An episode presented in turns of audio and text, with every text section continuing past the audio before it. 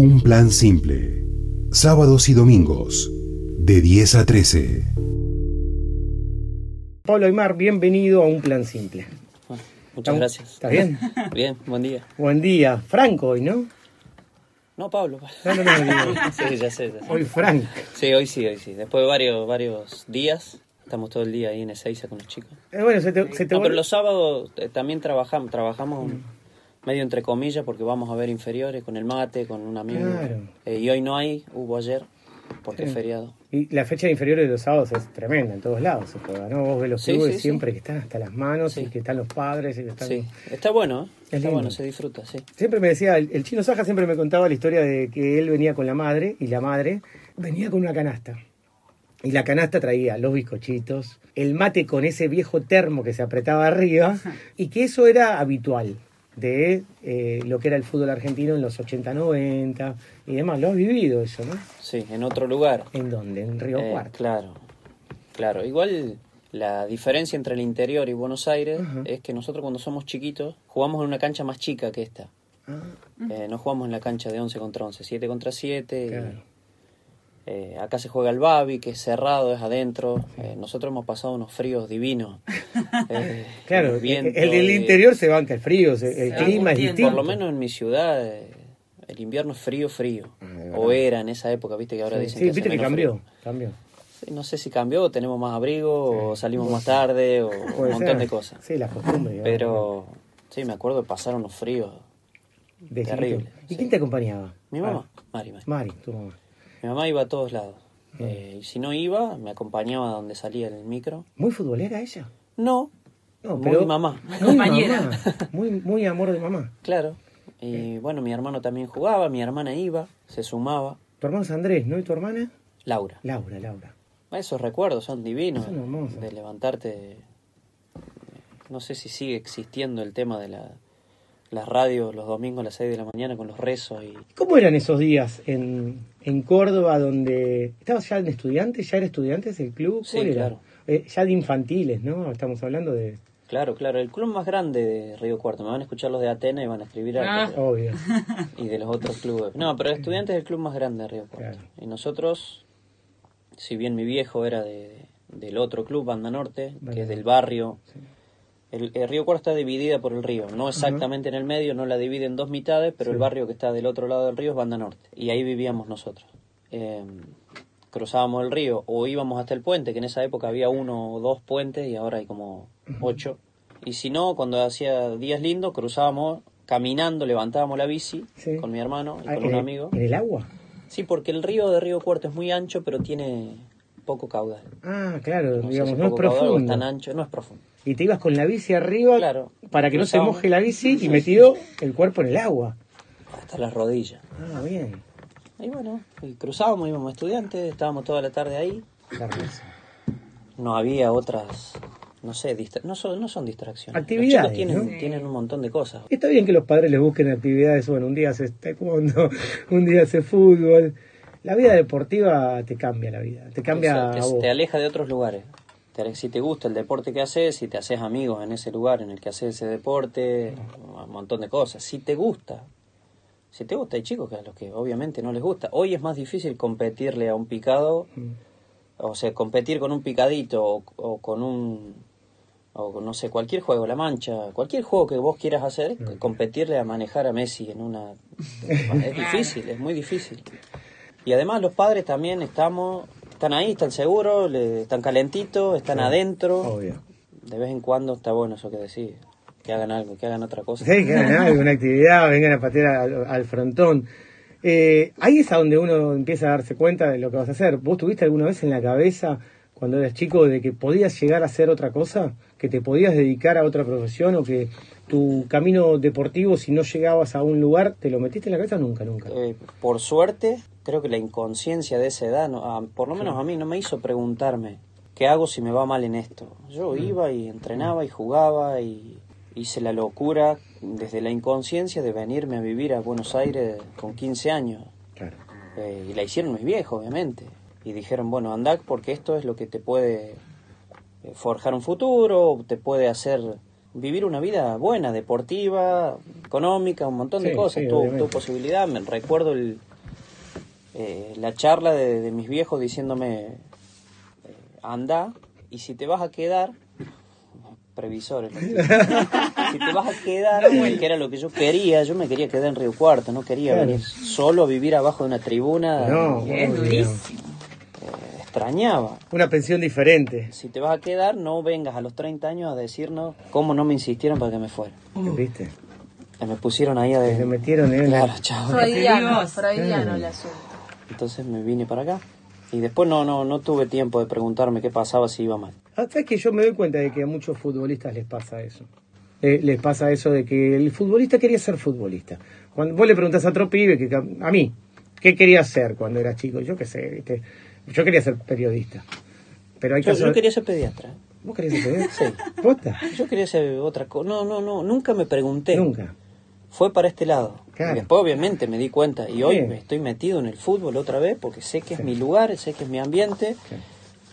Sé que puedo hacer otra cosa y estoy casi seguro que esa otra cosa no me va a llenar como me llena estar en el césped y en el, en ¿Sabes el aire libre. y- Estoy seguro que el día que llegaste a la selección, yo te fui a ver, me acuerdo a vos y a Diego Placente, y yo te veía le- la expresión en la cara, eh, más allá de que estabas dando alguna entrevista y, y que estabas trabajando, yo sentí que estabas feliz, interiormente, sentía como una paz, una tranquilidad y una emoción brillante en los ojos, donde digo, este se caminó mil pasos por todo el complejo, y que no parabas, ¿viste? Ibas para un lado, ibas para el otro, creo que fue un poco la alegría de volver a un lugar así, como la selección argentina.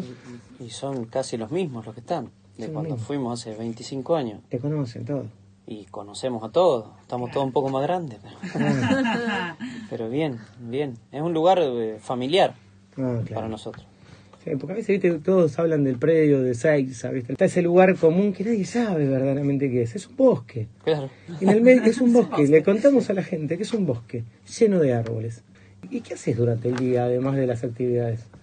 charlamos, eh, entrenamos, preparamos entrenamientos, vamos a ver entrenamientos de chicos, partidos, hablamos con, con entrenadores, Mm, eh, vemos mucho fútbol. sí. Por eso cuando me dijiste vamos a hablar de, de algo que no sea Claro. fútbol, Obvio, buenísimo. sí, obvio. Pero hacemos eso, estamos capacitándonos con, con charlas con gente que sabe. Cuando caminabas esas calles de tu barrio y ibas a los clubes, ¿quién era el clásico rival? Ese que vos eh, te volvías loco pensando en ganarle. El Cuando honor del éramos chicos, por eso te dije antes, el club más grande es estudiantes y el clásico de estudiantes es Atenas. Atenas, sí. Pero Atenas en esa época no era que en, en infantiles y en juveniles tenía eh, grandes... Ahí me matan de nuevo. Claro, No, no, Tenés que tener un cuidado. Era, un equipo que se llamaba, cuando éramos chicos, San Buenaventura, que después cambió a Deportivo Río Cuarto. Sí. Y una vez que pasamos a Cancha Grande, se formó en Río Cuarto Renato Cesarini. Y los mejores de cada uno de los equipos más... Importantes de la zona. Sí, fueron ahí. Entonces el clásico era ese, con Renato Cesarini. Muy bien. Ahí jugó Franco Costanzo, jugó Sí, Pereira. Claro. Eh, un gran amigo mío se llama Rodrigo, vino, que era uno de los que cruzábamos el río, fue a ese equipo y después vino estudiantes Sí. y como jugaba muy bien lo subieron, entonces jugábamos juntos. Y cuando cruzabas el río y estabas con los amigos, ibas a jugar al fútbol, pero no era la única actividad en el día. Después eran eh, bien de- del barrio, del pueblo, iban a recorrer, tenían aventuras. Era, era otra vida. Vos podías jugar en la calle, incluso en el centro de mi ciudad, deben haber podido jugar a las 3 de la tarde o bueno, a las 3 de la tarde la siesta. pero Claro, en cualquier horario y de avisar, bueno, ahí viene un auto a 300 metros. Claro. Y nosotros lo mismo. Si bien mi barrio y donde, donde todavía viven mis viejos, la calle es de tierra y hay dos manzanas al frente que no construyeron nada ni van a construir, con lo cual un niño ahora podría hacer más o menos lo mismo que lo que hicimos nosotros con el río a dos cuadras. Estábamos todo el día jugando a cualquier cosa, cualquier- ni me acuerdo. a lo que sea. Nos metíamos la- a los campitos que le decíamos nosotros, los campitos del frente, a hacer una choza. La terminamos y, y lo divertido se terminó, chao, nos Chao. volvíamos. Cualquier cosa, íbamos a pescar al río. No, no. ¿Tenés hobbies? Además del fútbol o de, de la actividad que tenés, eh, no sé, ir a recitales, escuchar No, eso sí, eso eso sí, siempre, eso ¿no sí. lo mantenés? Sí, sí, sí. Si hay algún recital me, me- gusta ir. ¿Te gusta? Teatro hace mucho que no voy, cine tengo uno al frente y alguna que otra vez ¿Te, voy. te metés? Eh, ¿Te enganchaste como algunos jugadores ahora que son fanáticos de las series? Eh, algunas sí, alguna he visto. Ajá. ¿Cuál te- Alguna ¿Alguna te, te acordás que te gustó? ¿Qué vi últimamente? Mucho fútbol. Lo que, no lo que se vio, o sea, ahora sí, me puedo recordar. ¿Viste? Que cuesta, ¿no? Cuando- No, alguna película de esas que son propias de la... Se puede decir, ¿no? Netflix. Sí, sí, obvio, se puede decir todo. Acá decimos Netflix, Flow, eh, HBO, Sí, nombramos bueno, veo eso, veo alguna de Netflix. Lo que pasa es que tiene la, la particularidad de que como hay tanta oferta, Claro. por ahí empezás algo y no lo terminás. Ah, yo empecé esa Society. Ah, Society. Society. ¿Te, te aburrió o...? No, pero estoy 45 minutos en la bici mirando un capítulo y a veces me, me canso. Me canso más de la bici. y lo dejo. ¿Seguís entrenando? Sí, sí. ¿Muy duro? ¿O ya No, es otro eso, tipo? ¿O haces fútbol con, cuando...? Jugamos los martes, Ah. los martes, a veces los jueves también. Sí, entrenamos ahí. ¿Sos un entrenador que se engancha a jugar con, con tus dirigidos? Cuando empezamos, sí. Ajá. Cuando empezamos, sí, estaba bueno porque desde el piso ves otras cosas. Ah, Pero jugaban bien. todos bien. Dije, no me meto más. Corren mucho y... Tiene una dinámica. Sí, sí. Vuelan los pibes Sí, ahora. ¿no? sí. sí, ¿Qué, qué, bueno. qué ves diferente entre la época que vos jugabas? Cuando vos decís desde el piso, Claro. atención con lo que dijo, ¿no? Sí, sí. Porque él dice, vos entrás adentro del campo y ahí tenés la visión Tenés de jugador. Ahí tenés la visión de jugador, los tiempos. ¿Y qué ves de diferente con el juego de, de ahora? Desde cuando nosotros empezamos, eh, obviamente, los tipos que han jugado en los 50 te habrán dicho, Mm. En los 80 se juega de otra manera, era más Ay. lindo antes. Para mí no era más lindo antes. Eh, para mí hay grandísimos futbolistas hoy. Lo que pasa es que se ha eh, un poco mecanizado todo. Mm. Eh, y cosas que en, en otra época se hacían por intuición o por, no sé, por creatividad, hoy están un poco eh, programadas, movimientos Claro. preestablecidos que a veces te hacen acordar al básquet. Lo que pasa es que el básquet vos podés esperar con la pelota en la mano y decir, te lo di a vos, y después vos se la das a él, y vos se la das a él, y él hace un bloqueo, y yo tiro. Y si eso no sale, improvisamos. En el fútbol es más difícil eso. Aunque eh, existe, está. eh, Hay pro- movimientos predeterminados y muchas jugadas de pelota parada. Claro. Eh, con Diego tenemos la, con Diego Placente la idea de, de un poco más, sobre todo a estas edades, más de libertad. Ah, claro. Eh, más de dejarlos crear y el día que los agarre un técnico que les, les Los pula más. tengan eh, la posibilidad de, si eso no sale, improvisar. Claro. Mira, justo que decís eso, eh, ayer surgió un debate, no me acuerdo qué jugador fue, creo que un jugador de Boca había dicho, nosotros quizás no jugamos lindo, pero jugamos bien. ¿Se puede no jugar lindo y jugar bien al fútbol? Bueno, hay mucho- Porque viste que hay mucha discusión sobre qué es jugar lindo, Sí. qué es jugar bien. Yo tenía un entrenador que decía jugar bien es elegir bien. Estaba bueno lo que él decía. Eh, a veces eh, te están superando y tenés que replegarte y esperar salir a la contra.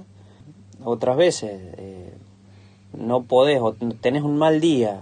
Eso, eso tiene mucho el fútbol. Los chicos a veces te preguntan, ¿y qué hago? Cuando la tengo yo, ¿se la tengo que dar a él? Si está marcado, ¿y quién es?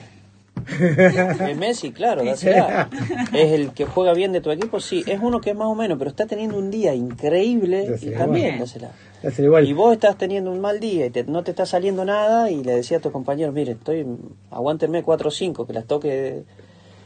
Es, es todo mucho más de sensaciones, yo creo. ¿eh? Por eso eso también es discutible y por eso se discute de cualquier cosa, que es jugar bien. Y para mí es elegir bien. ¿Entendés? Y después, y ahora vamos, ¿y qué es elegir bien? Y bueno, y ahí arrancamos y estamos tres horas y nos gritamos y hacemos un programa. Claro.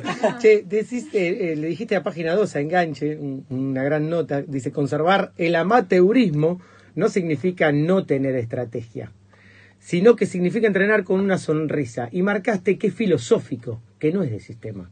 La filosofía del fútbol, de la nuestra, creo que tiene que ver. Con esa filosofía de, de- de divertirse con lo que uno hace. Sí. Es complicado. Eh, La vez que haces algo, yo hablo poco. Sí, poco. Eh, sobre todo, no es porque no tenga cosas que decir. Mm. Tengo, tengo mis opiniones y, Mm. y también libertad de expresión es el silencio. Obvio. Eh, el tema de, de la diversión y el tema de hablar, digo primero esto, de, de hacer público lo que pensás, es que medio perdés el derecho a la contradicción. Y yo también me caliento, yo también me me enojo con un árbitro, me echaron siendo jugador y me echaron siendo eh, entrenador. Y, y después que salí de- del día que me echaron, discutí con un asistente, con una persona que trabajaba en otro equipo. Después le pedí perdón.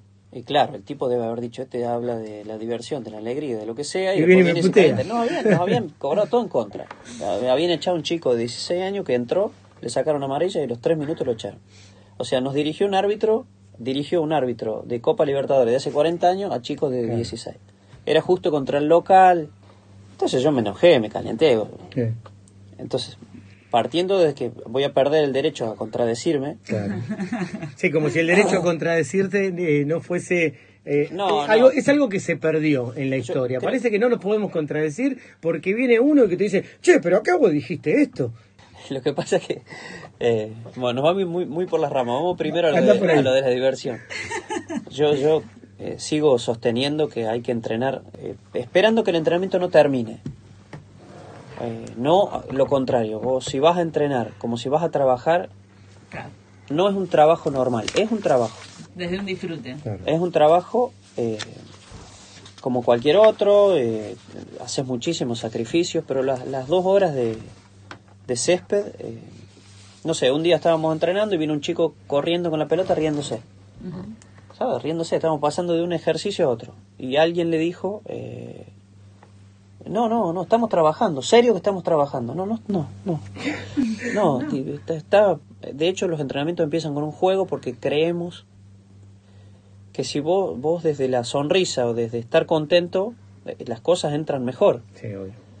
Perdés como cinco te- o seis partidos, nadie quiere jugar, nadie No. quiere Sí. nada. Es como en un laburo, si te maltratan en un laburo, si no te tienen en cuenta, si hay un montón de cosas que te pasan, cuando vos querés, eh, de repente decís ciertas cosas, che, esto no me gusta, esto está fallando. La crítica viene mucho de afuera en el, en el ambiente nuestro. Sí. Y eso quieras o no quieras, influye. Eh, estás eh, hablando de, de- de estar laburando con pibes que están en plena formación de su personalidad, de su carácter, y me imagino que en ese sentido esto que hablas de la diversión, de promoverles una manera de jugar, eh, al estar en un momento tan fundacional, me imagino que la propuesta, por lo menos a nivel personal, tiene que ser distinta. Vos sabés que estás trabajando obviamente con el cuerpo del pibe, pero con la mente. ¿Eso Bueno. cómo se va a ir? Así, para nosotros, así, intentando hacerles ver que están haciendo algo divertido. Volvemos a lo mismo, todos queremos ganar. Nosotros obviamente estamos formando chicos, formando, ayudándolos a crecer, porque formar es medio, no sé cuál es la palabra para decir vas a formar una persona. Estamos ayudándolos a crecer, acompañándolos. Participando de su crecimiento. Totalmente. Sí, está- está Entonces bueno. intentamos que ellos, ese rato que están con nosotros, la, la- la pasen bien, lo disfruten. ¿Pensaste alguna vez que, que- bueno, me imagino que sí por la presión que se siente, porque esta persona que le dijo, no, serio, y vos dijiste, no, mejor riéndose, si le decís algo que por ahí eh, repercute de una manera, le cambiaste la forma de pensar para siempre, hiciste como una marca en su, en su memoria. ¿Es una presión que sentís o te la estoy poniendo yo? No me mirás No con lo una había pensado. Nuestra, nuestra, renuncio. por algo es nuestra experta, Pablo. Por algo No, no, no lo había pensado así. Siento que, que es como me gustó que me trataran a mí. Claro. A mí me gustaba, cuando era chico que iba ahí, me, me trataron como un chico. Eh, me permitieron equivocarme y de ahí aprender. Eh, y volvemos a lo mismo. Nosotros al final tenemos que elegir los que creemos que son mejores, eh, los que van aprendiendo de esos errores que es inevitable que tengan, y después del error no... eh, No castigar. no, no, no. Aunque ellos se tomen a lo mejor como un castigo el, el no estar en otra lista. Mm. Porque también jugás con eso. Vos elegís a 20, 25 Y y después en la lista van 18. Y hay algunos que, pobres, tienen toda la ilusión de seguir. Entonces, bueno, intentamos que ese, ese tiempo que estén ahí, porque al final, no sé cómo explicarlo, pero gana uno solo. Eh, Entonces, ¿solo va a disfrutar ese? No, los demás. Sí, cultivar que no es la- lo único que tienen eh, el fútbol también, que es esto, lo que vos haces, ¿no? Promover valores, tener ese gesto, digo, jugar, ellos están en una, en una etapa que son súper permeables a todo. Entonces me parece que eso es lo importante, que no, no es lo único, no tratarlo como chicos. Ya, Es una oportunidad nada más el fútbol. Y que después el fútbol mismo les- se, va, se va a encargar y el- el- la sociedad misma y el ambiente mismo se va a encargar de medio bajarlos a la tierra. Avisárselo, que acá todo lo bueno que seas, todo lo divertido que seas y todo lo bien que la pases, si no ganas, sobre todo en este país, eh, te van a decir, bueno, no me importa que la hayas pasado bien, yo quiero que ganes. Bueno, pasala bien, total, esa crítica va a Va a ser venir. igual. ¿Quiénes fueron esos que te trataron bien en tu vida? Esos tipos que vos te Lo- acordás de siempre. ¿Te El acordás profe de Urtasun, el profe Urtasun, el, pro- el profe Salorio, eh, Hugo Tocali, José, Sí. eh, Raúl Lama, gente que estaba Tucho, eh, en las selecciones juveniles, y, y nosotros la pasábamos bien y nos hicimos amigos, muchos chicos de esos que también se los decimos a esto, que al final el fútbol y cualquier ambiente, cualquier ambiente, vos eh, terminás siendo compañero de secundario de quinto año Sí, de esos chicos que juegan al fútbol con vos, porque al Claro. colegio casi ni vas. sí. Eh, después hay un montón de cosas, si vos sos el especialista, de- que quedan en el, en, el, en el camino, un montón de materias que no ren- no materia matemática y ciencia, materias de tu vida que no rendiste. Claro. Y que del día que te retirás se te vienen todas juntas. Sí, postergás. Y te, te mirás al espejo y decís, que, bueno, ¿quién soy? ¿Qué hice? Nada, seguí atrás de un rebaño, fui, jugué al fútbol, me metí en un hotel, en un avión, me hicieron todo por mí, no sé hacer nada. Eh, bueno, duro. están los que se, están, claro, están los que se lo preguntan, están los que salen para otro lado, están los que agarran algo diferente. Hemos visto casos últimamente de situaciones feas de ex Sí, sí, sí, sí, depresiones. jugadores y después, obviamente, la particularidad de cada uno de ver para dónde sale y, Claro. y aguantarte que otro que se mata laburando 20 horas por día venga y te diga, ¿de qué te deprimí? Claro. tarado. Eh, Pero es, es difícil. El, el, eh, últimamente he tenido varias charlas de esto, del, del post. Que Y- es corta también la carrera del futbolista. Muy corta. muy Entonces corta. son re Pero no-. No, es lo peor. Bueno, eso es. Lo peor es eso. Es, es la sangre caliente que todavía tiene los 35 años. Viejo para lo que haces, lo que te gusta hacer, lo que hiciste toda la vida. Y probablemente lo único que sepas hacer. Claro. Y muy joven para el resto de la vida. Entonces suena el despertador. ¿Qué le pasará a cualquier jubilado Claro, pero con otra edad. Con otra edad, con, otra con otra, Sí, otra sí. situación. Ni mejor ni peor. ¿Y te gustó mm, viajar, conocer otros lugares, ser ídolo en otro, en otro lugar que no es tu tierra? Claro, claro eh, que me gustó, ¿Qué, qué- claro. qué te hace viajar? ¿Viste? Mark Twain decía siempre, el escritor norteamericano, que viajar era lo mejor de todo para abrir la cabeza, combatir los prejuicios, el racismo. Sí, sin ninguna duda eh, me pasó eso en los lugares en los que viví. Yo viví en Valencia, viví en Zaragoza, en Lisboa, junto con mi familia. Fueron naciendo, tengo cuatro hijos, dos españoles, dos portuguesas. El resto de los viajes, si bien el pasaporte tiene sello de todos lados, no conozco nada de todo lo otro. Es porque vos vas, por eso decía hotel. antes, Es de paso. Estadio y hotel. Sí, nosotros Aeropuerto. intentamos ahora con estos chicos eh, llevarlos a conocer, que den una vuelta, que caminen, que conozcan. Bueno, esta ciudad tiene tantos habitantes, tiene tres monumentos, tiene la gobierna un tipo, eh, tiene ciertas cosas como para que no sea solo que tenga el sello de, de la ciudad a la que fuimos, que conozcan un poco, que den una vuelta. Ahora estuvimos en Lima, estuvimos 25 días. Los partidos eran cada dos días, se jugaba un día sí, un día no. El día que no jugaban te estaban muertos. Claro. Y íbamos un rato, entrenábamos, por lo menos intentábamos que la vuelta en el, en el colectivo sea por diferentes lugares para que explicarles dónde estábamos. Eh, Eh, y uno de los últimos días sí pudimos ir a, a hacerles ver, los llevamos a, a- a salir del hotel. Pero la vida de, de cualquier deportista, me imagino los tenistas, que no conocerán mucho No. de dónde van. Y también está un poco, eh, sobre todo después del resultado final, está un poco eh, eso de decir, bueno, es- nos quedamos en el hotel un mes concentrados, metidos para jugar un partido de fútbol. Mm, O para jugar siete partidos de fútbol. Si los ganás, no importa qué hiciste, Claro. ¿entendés? Pero lo ideal sería, bueno, hoy vayan a comer con su familia. Si al final ganás, todos van a querer hacer eso. Tal cual. Si Dice, perdés, ¿cómo- dice, ¿qué ¿cómo? hicieron? A ver, Mirá lo ¿cómo- que les hace hacer este chabón. se fueron a la comer. cabeza. Se fueron a comer a, a, no sé, a una hamburguesería y por eso salieron campeones, dice un, un tipo así. Usain Bolt comió nugget la- antes de la final, que querían comer todo nugget. Todo quería comer Y nada. él se sintió bien así. Claro. tiene mucho análisis por el resultado. Sí. Todo. Eh, Pablo Aymar pudo conocer lugares, además de estas situaciones en las cuales eh, estuvo concentrado, pudo ir a un recital en Portugal, Sí, sí. en Valencia. Ahí ¿Y a- porque viví. ¿Y a quién fuiste a ver? ¿A quién, quién te motivó? Roger Waters. Ah, En, en Lisboa tocaba en un estadio chiquito, divino, mm. eh, de Wall. Ah, muy bien. Cinco mil 20.000 personas. De Wolves para 20.000 Ah, personas debe ser una locura. Estaba muy bueno, cerrado, cerrado el estadio. Y después, eh, alguno que otro, bandas argentinas que han ido, fueron los Piojos a Valencia. Claro. Lo que pasa es que los recitales son fin de semana, fin de semana jugar. Jugás, tenés que concentrar. Y después en Lisboa vivíamos en un lugar en el que había un, había un festival abajo en la... en la- yo vivía al- en los márgenes del río Tejo. Ajá. Y abajo, hacían, abajo de mi casa, un departamento, hacían un, un espectáculo. Todos los años lo hacen. Mirá qué lindo. Y estaba metálica, así que lo vimos desde el balcón, No. pero a, Posta. a 200 metros. A mí me encanta. De espalda, porque el escenario estaba... No so- sobre todo los primeros discos. Yo soy enfermo de toda una etapa de Metallica hasta el álbum negro, más o menos, que, que, que es para mí brillante, ¿viste? Es una cosa, wow.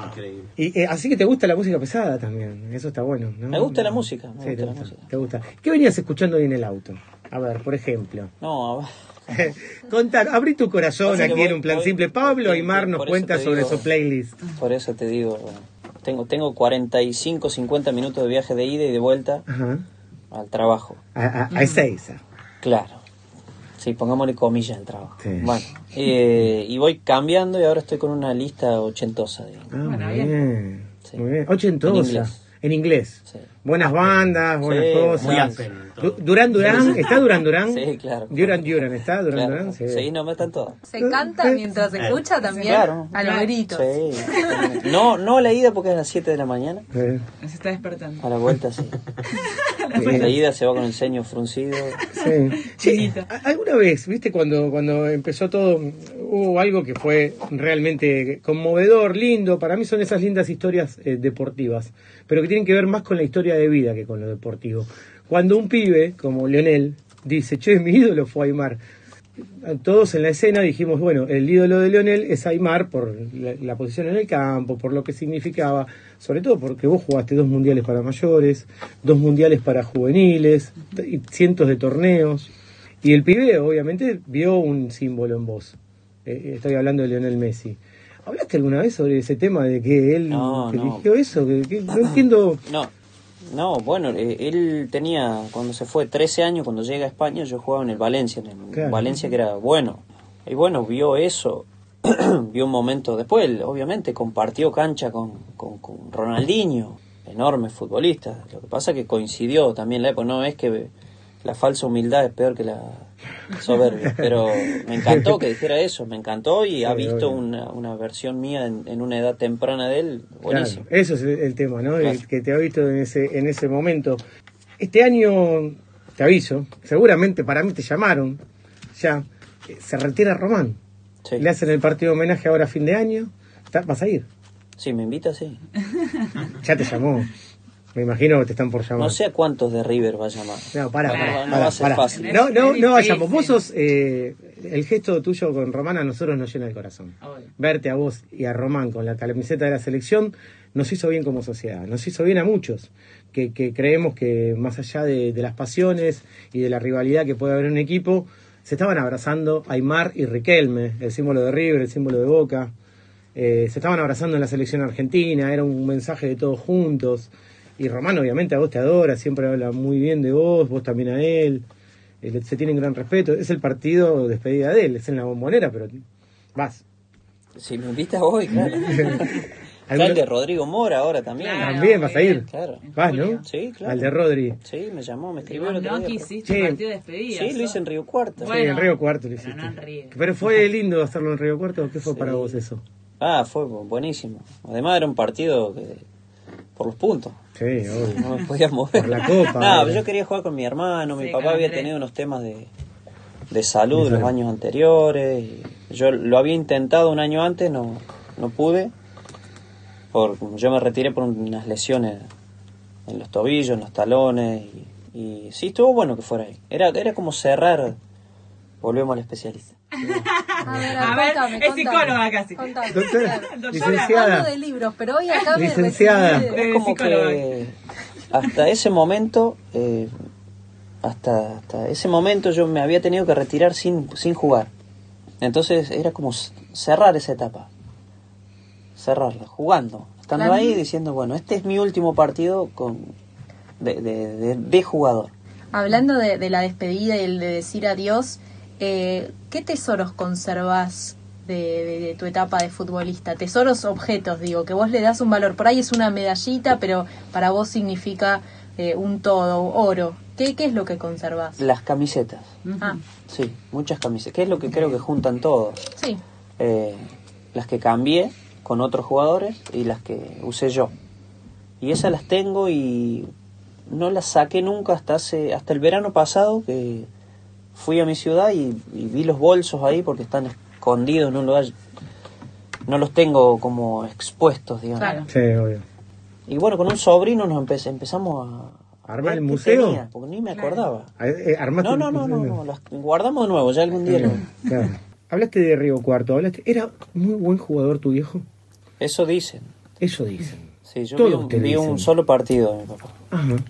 ¿Tan buen jugador era? Y dicen eso, dicen eso. Claro. Él dice que era muy vago. Y, y Eh. cuando él te vio jugar a vos, ¿qué dijo? No lo sé. No. Eh, Nunca te lo expresó él- del todo. A él, después fue entrenador mío y bueno, era medio duro. ¿Con vos? Sí. No, ¿Y- no. ¿Con vos o con todo el equipo? No, no, conmigo particularmente. No, no. Catimaba el elogio hacia mí, digamos. Catimaba tanto que no había. porque decía que si no los otros iban a pensar que hacía diferencia porque era mi hijo. Y era, era, era noble Claro, el, el fin. El Lo fin era entendés noble. más tarde y al final... eh, pues, iba a decir pobre tipo, no pasa No, nada. no. Todo bien. No pasa Intentó nada. hacerlo Claro, mejor. intentó como hacemos todos con nuestros hijos, intentamos hacerlo. Che, y... Chao, me voy a poner a llorar. No, no te pongas a llorar porque es, es muy lindo, No, no. es muy lindo sentirlo de esa manera. Es lindo y esos recuerdos son, son buenos recuerdos. Te emociona hablar de tu viejo, ¿no? Te- De- de- mi- mi- veo mi, mi relación con los míos, digamos. Claro, sí, sí, me di cuenta, no, no me imaginé que se te iban a llenar los ojos de lágrimas, pero obviamente, eh, ¿quién no puede hablar de esa manera de los afectos? Sí. De los afectos y de lo que uno siente en la vida, el camino recorrido. ¿Crees que recorriste un lindo camino y que ese camino, gracias a que, a que fue en edad deportiva, ¿no? Eh, va a hacer que ahora emprendas una segunda etapa de tu vida y después una tercera de, de una manera más relajada y, y sobre todo eligiendo lo que te gusta hacer? Porque me- a mí me parece que vos, eh, cuando hubo una etapa donde Pablo Aymar, sabíamos que se iba a retirar, sabíamos que estaba el retiro por ahí, eh, nos dimos cuenta de que, de que te retiraba de cierta manera, y yo después dije que él puede ser manager, puede ser lo que quiera, pero elegiste la formación. Creo que elegiste el lugar al que te hace feliz. Sobre todo por eso, porque a vos te pueden dar un cargo en el Valencia, te pueden dar un cargo en River, en cualquier lado, ¿quién no te va a querer tener? En la selección argentina, pero vos elegiste... Ojalá sea cierto. Vos elegiste el de forma. Obvio, obvio. No, no, a mí cargo, me gusta eso. Con la experiencia eso. de mundo que Es- tenés. Es, es para mí una bendición el lugar en el que, en el que trabajamos. Mm, Eso es lo que, como empezó la nota, digamos, el Claro. predio, donde, sí. Caminando. Lo primero que, claro, lo primero que, que me, donde yo estuve más tiempo, apenas vine de mi ciudad, fue ahí. Y ahí me trataron eh, impresionante y ahí, y ahí conocí gente impresionante que, digamos, evitó que, que yo pegara la vuelta. Yo me hice amigo de, de Facu Elfan, por ejemplo, eh, que hoy está en Valencia y de vez en cuando hablamos y con quien me encantaría volver a, a juntarme en la vida para, para trabajar de algo, de lo que sea. Y Facu y el Leche Paglia y Bruno Calabria son tipos que han... eh, eh, lugares, sus casas, su familia, me trataban como un hijo más, dormía en un colchón en el piso, en la cama de ellos y ellos se tiraban al piso, eh, porque yo les decía, bueno, esta noche no quiero volver a la pensión porque me, me muero. Me trataban 10 puntos. Ellos, Es dura la vida de pensión. Es y dura. hablamos con muchos chicos que tengo amigos que han sido, que quizás no han llegado a ser futbolistas profesionales, pero que han vivido 4 o 5 años en esa dinámica de pensión. Y, y- y tiene consecuencias, Ajá. que las ves hoy. hasta no haber sido un adolescente Mm, normal. Claro. ¿Qué sé yo? Yo veo a mis hijos adolescentes y no, no me reconozco. Claro, yo no fui no ese adolescente. Claro. Completamente diferente. ¿Entendés? Porque, porque vivía solo, en otro lado, ni mejor ni peor, ni mi vida no ha sido... Distinta. Distinto. Entonces me, me- tiene muchas consecuencias, Mm. ¿Ibas a bailar cuando eras No. chico? Los chicos tuyos van a ir a bailar en cualquier momento. seguramente. Pero hoy, ante eso, como padre, ¿cómo, cómo te ves eh, en esas situaciones? Sos un tipo que te interesa mucho eso, de verle Tienen, tienen que vivir la edad que tienen. como... Mm. Igual que un jugador de fútbol que tiene esa edad. Que Cualquier persona, claro. Ot- otra cosa es esa. Claro, las prohibiciones. No pueden... No, ¿Cómo va a salir? ¿Cómo va a disfrutar? ¿Cómo va, no sé, si juegan el viernes que viene? ¿Qué día es hoy? Domingo. Y déjalo que vive. ¿Cuánto edad tiene? 22. Yo lo llevo a la matinee y a la de- de después, ¿eh? Los espero en la y, puerta. y lo- lo- y mis hijos, claro que van a salir. Claro, Por eso te digo, yo no fui ese adolescente. claro. Eh, los chicos, no es que los chicos de la pensión no salgan, salían, hacían cualquier cosa, o vivían, o- y está bien. Eh, a mí me tocó empezar a jugar los domingos de muy, muy chico, en reserva. Entonces el sábado no, no, No. me quedaba a dormir, claro. No, no, Eh, muy poca, muy poco hice esa vida de... Eh, ¿Sabes que me, me escriben y me dicen, bueno, va a ir al partido de Riquelme, nos ponemos todos contentos? ¿Quién fue Riquelme? ¿Qui- ¿Quién va a ser Riquelme? ¿Cómo va a ser recordado Riquelme eh, en el fútbol argentino? Más allá también vos que lo conocés así en la... como ya es.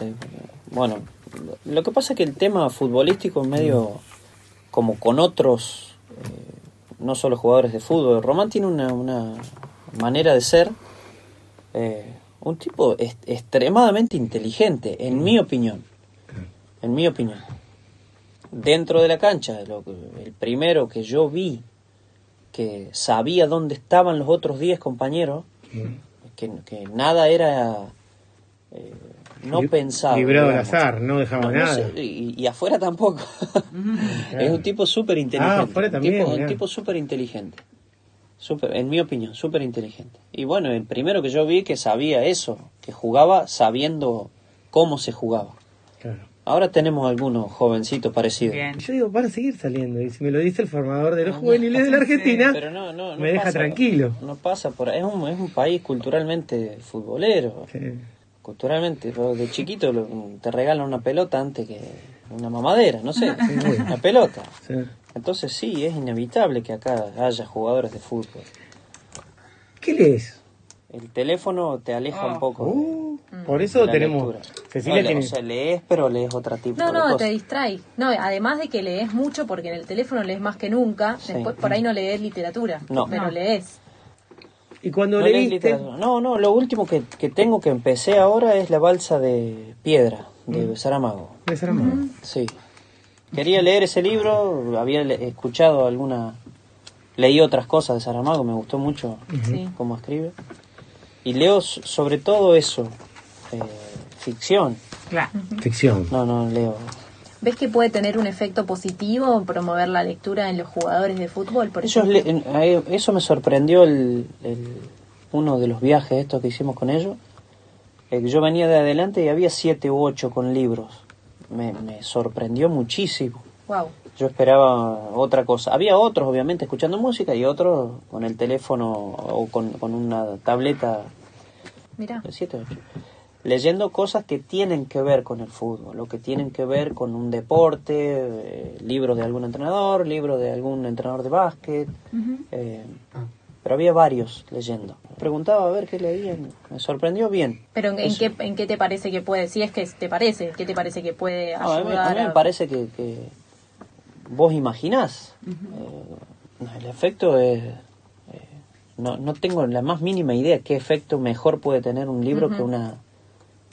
Siento yo que cuando estoy leyendo y me atrapa un libro, eh, la paso mejor que cuando estoy leyendo por enésima vez un diario en el teléfono. Claro. Mm. Eh, lo que pasa es que no sé, tiene una- un tema de adicción, no sé qué es lo que pasa con la tecnología. Sí. No tengo ni idea. Y de repetición, sobre todo, de consumo de repetición. Por eso tra- es muy interesante enfocar hoy el contenido y buscar el contenido que te haga bien y necesario que vos necesites. El contenido diferencial. ¿Cuáles son los tres mejores momentos de tu vida que recordás? No importa si fue deportivo, si fue eh, lo que sea. Los nacimientos. Los nacimientos, son los cuatro nacimientos. bueno. Sí. Me- igual, no sé, viste que todos te dicen Sí. eso y van a ese lugar.